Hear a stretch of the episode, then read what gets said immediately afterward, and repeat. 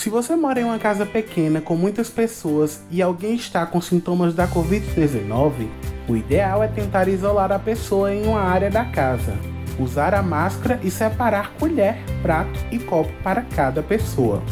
Além de lavar as mãos, mantenha o ambiente bem ventilado. Saia de casa apenas em casos de emergência.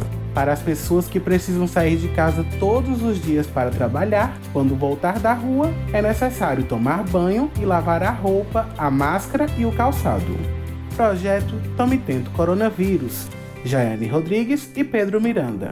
A Universidade do Estado da Bahia a serviço da sociedade.